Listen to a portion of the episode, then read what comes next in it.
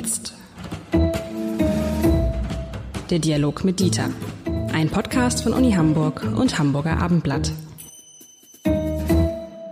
Herzlich willkommen. Mein Name ist Lars Seider und ich darf einmal mehr wie jetzt spielen mit Dieter Lenzen, dem Präsidenten der Universität Hamburg, aber vor allem ein kluger Kopf. Und Herr Lenzen, wir, wir mit wie jetzt so langsam kommen wir in die Phase, wo wir unsere Hörerinnen und Hörer so ein bisschen provozieren. So soll es ja auch sein. Die müssen nicht immer mit uns. Beim Impfen waren viele mit uns nicht einer Meinung. Aber die Frage, was machen wir mit den Impf, mit denen, die sich nicht impfen lassen wollen, das wird ja jetzt übrigens kurz mal ganz interessant werden, weil ich stelle jetzt fest, ich weiß nicht, wie es bei Ihnen geht.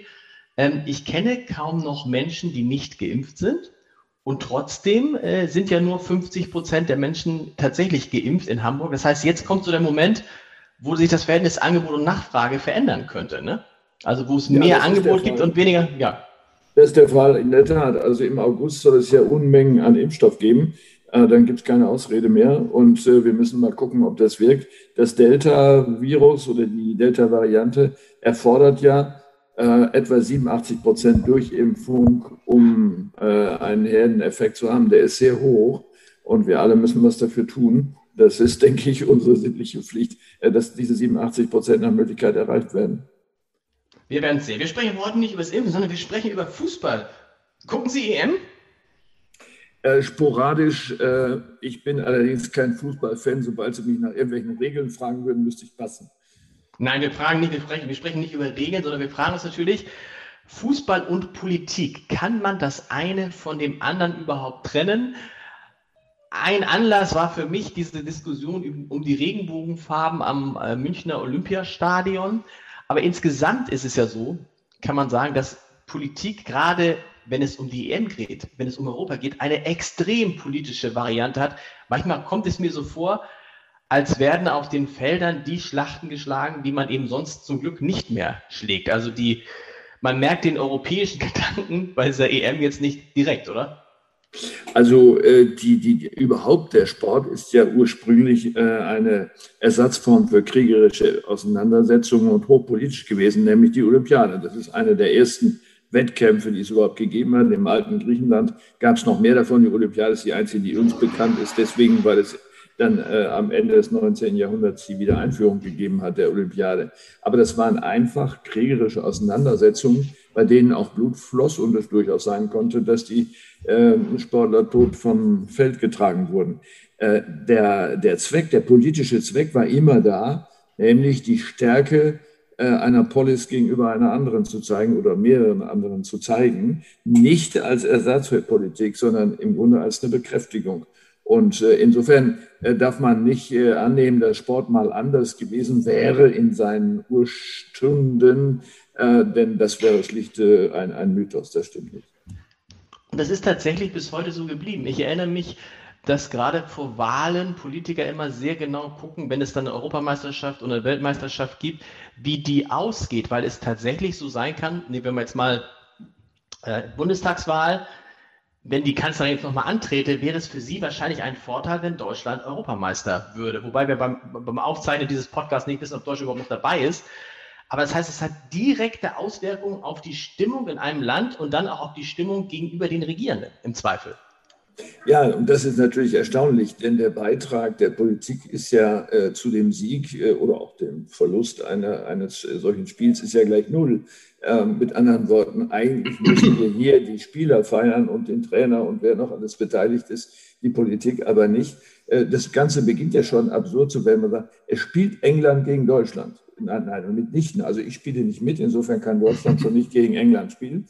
Äh, Sie spielen vermutlich auch nicht mit. Also äh, das zu identifizieren mit einer Nation ist ja schon abwegig, sondern es sind hervorragende Sportler, die gegeneinander spielen und da schauen wir gerne zu. Das ist der eigentliche Sinn.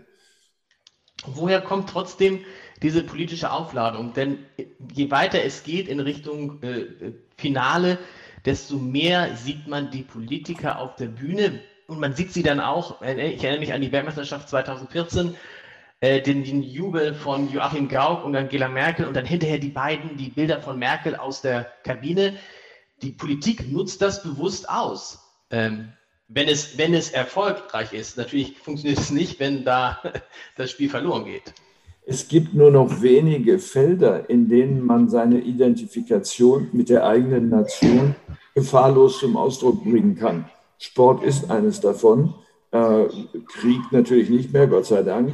Äh, aber auch andere Formen des Wettbewerbs sind nicht so stark national aufgeladen. Man könnte sich ja vorstellen, dass Wissenschaftler gegeneinander Wettbewerbe äh, gewinnen. Der Nobelpreis ist so ein bisschen sowas, der Nobelpreis geht dieses Jahr für Chemie nach den USA. Nein, geht nicht nach den USA, der geht zu einer bestimmten Person. Also mit anderen Worten, Politiker brauchen Identifikationskatalysatoren, wo sie sagen können, wir haben gewonnen, guck mal, ich bin dabei, ich finde es auch toll und äh, du siehst, mein Beitrag ist da, ihr seht es zwar nicht, aber es ist auf jeden Fall so. Ähm, es funktioniert offenbar.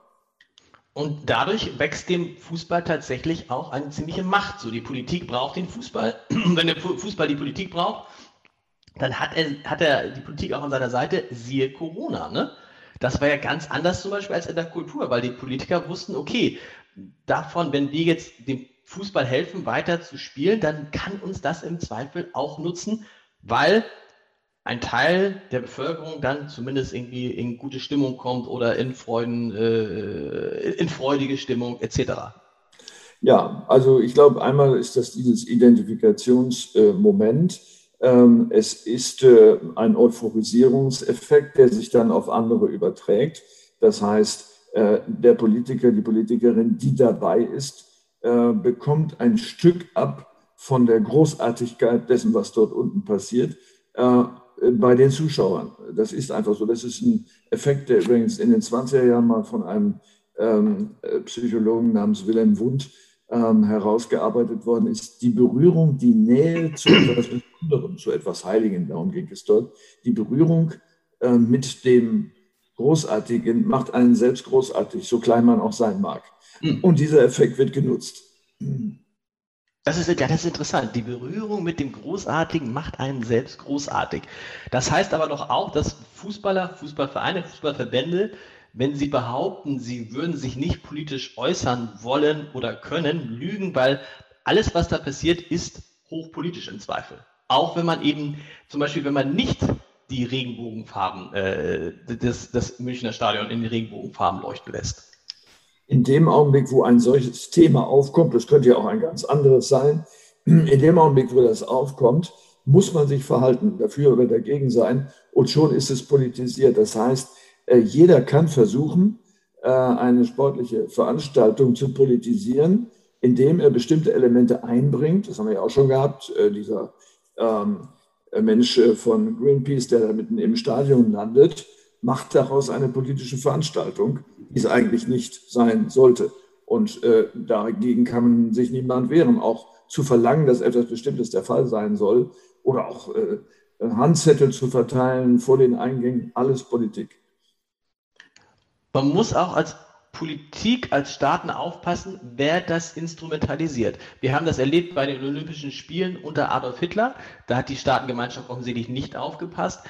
Ich will jetzt nicht ähm, die nächste äh, WM in Katar, Fußball-WM in Katar, mit diesem Olympischen Spiel vergleichen, aber auch das ist natürlich ein Politikum. Die Frage ist immer, welchem, welchem Land gibt, ähm, gibt der entsprechende Verband die Austragung, oder?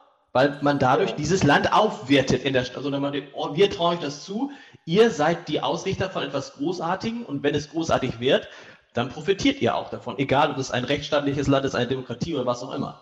An den Olympischen Spielen von 1936 kann man das ja gut sehen. Äh, Hitler hatte das gezielt mit seiner Propagandamaschine genutzt, um sich selbst friedlich dastehen zu lassen, um Deutschland friedlich dastehen zu lassen, entgegen der Wirklichkeit und einen Apparat aufgebaut, Leni Riefenstahl äh, mit ihrem Film. Äh, das sind ja alles Versuche, sozusagen die Friedlichkeit und Großartigkeit zu dokumentieren äh, und diese Verbindung, von der ich eben gesprochen habe, dann auch sichtbar werden zu lassen. Ein großer Fehler, ähm, vielleicht auch die Naivität der damaligen Politiker in den späteren alliierten Staaten zu glauben, dass man auf diese Weise ein Land beschwichtigen könnte. Das ist natürlich nicht der Fall und das wird auch bei Katar nicht so sein. Hat denn jetzt die Fußball-EM, so wie sie jetzt ausgetragen wird, an verschiedenen Standorten, in verschiedenen Ländern, hilft die in irgendeiner Form der europäischen Idee? Wächst Europa da zusammen? Mein Eindruck ist tatsächlich ein anderer, dass dieses Europa, von dem so viele sagen, dass sie sich als Europäer fühlen, in diesem Moment doch wieder sich sehr auf seine Nationalstaaten konzentriert. Und wenn man da die Menschen, die Fans in den Stadien sieht und sieht, wie die leiden, ja, also als ob es sozusagen um ihr Leben ginge, dabei geht es ja am Ende nur um Sport und das, das kann ja auch, ich mag jedes Spiel gerne wenn ich den Sport gut finde. Grundfrage, ist es nutzt es der europäischen Idee so eine EM oder ist es eher so eine EM dann doch wieder ein Rückschlag in Richtung äh, mehr Nationalstaat? Wir haben ja eben herausgearbeitet, äh, dass der Sport eben nicht nur Sport ist, sondern immer Politik ist. Also ist es hier auch so. Und dann muss man, wenn man so etwas macht, sich natürlich überlegen, äh, welche Konnotationen, also welches gleich mitgedachte läuft mit äh, und will man das wirklich? Und Sie haben vollkommen recht. Das zusammenwachsende nicht so schnell, wie wir uns das gewünscht haben, Europa, erzeugt intern wieder Gegensätze. Das ist übrigens auch bei diesem Song Contest so, bei vielen anderen Dingen, äh, wo so getan wird, als ob ein Land gewonnen hat. Ähm, mit anderen Worten, es wäre eigentlich viel schlauer, wenn man das machen wollte, fünf Kontinente gegeneinander antreten zu lassen, wenn man das schon unbedingt identifizieren will äh, mit, ähm, ja, im Grunde mit Flächen, also mit Nationen oder mit einem Ensemble von Nationen.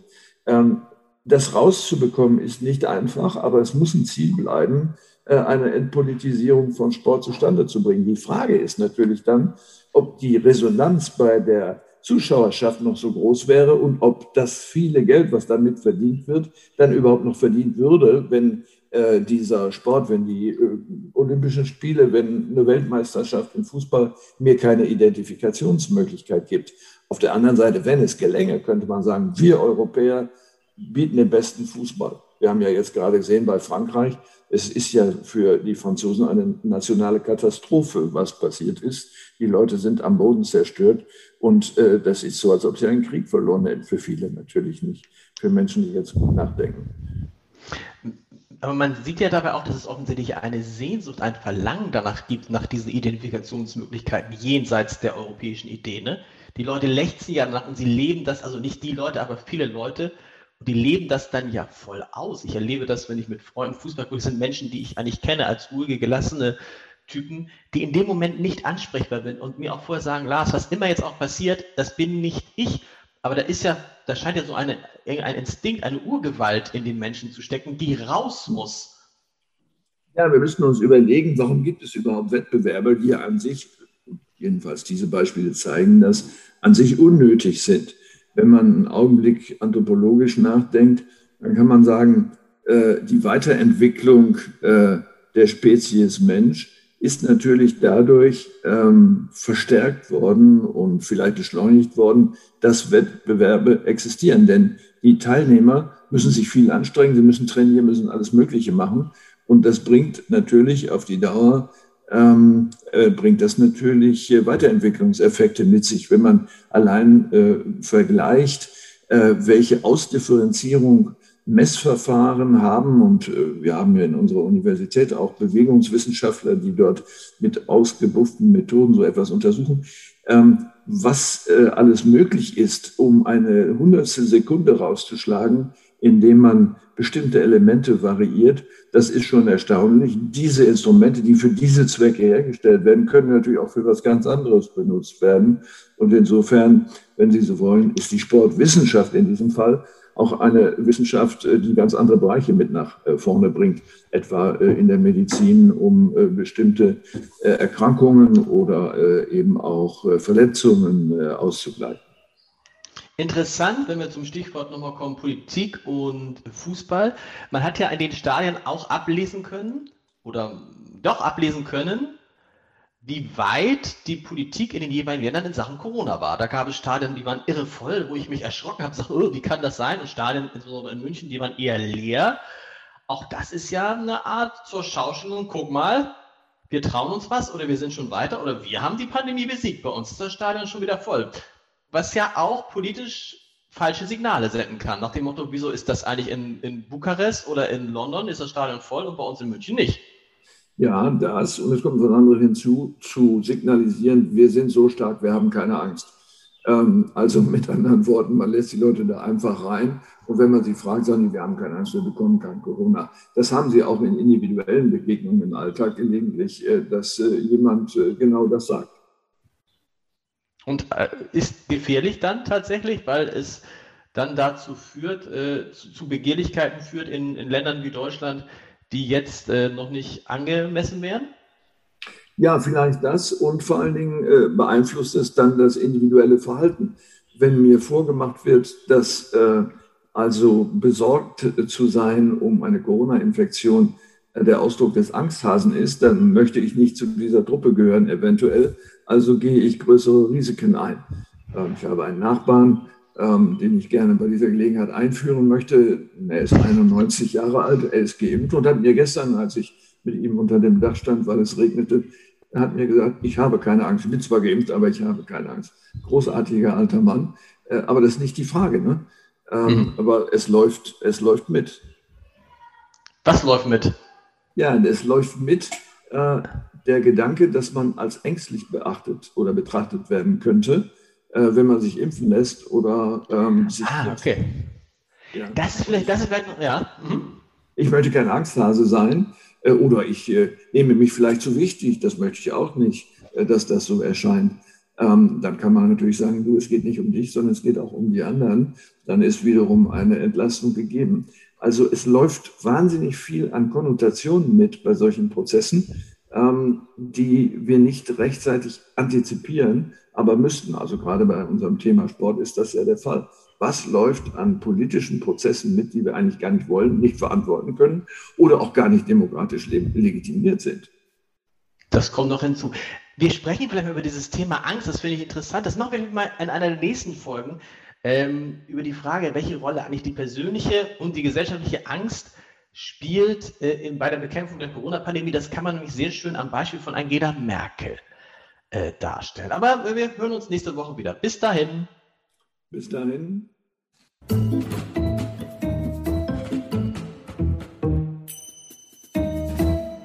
Weitere Podcasts vom Hamburger Abendblatt finden Sie auf abendblatt.de slash podcast.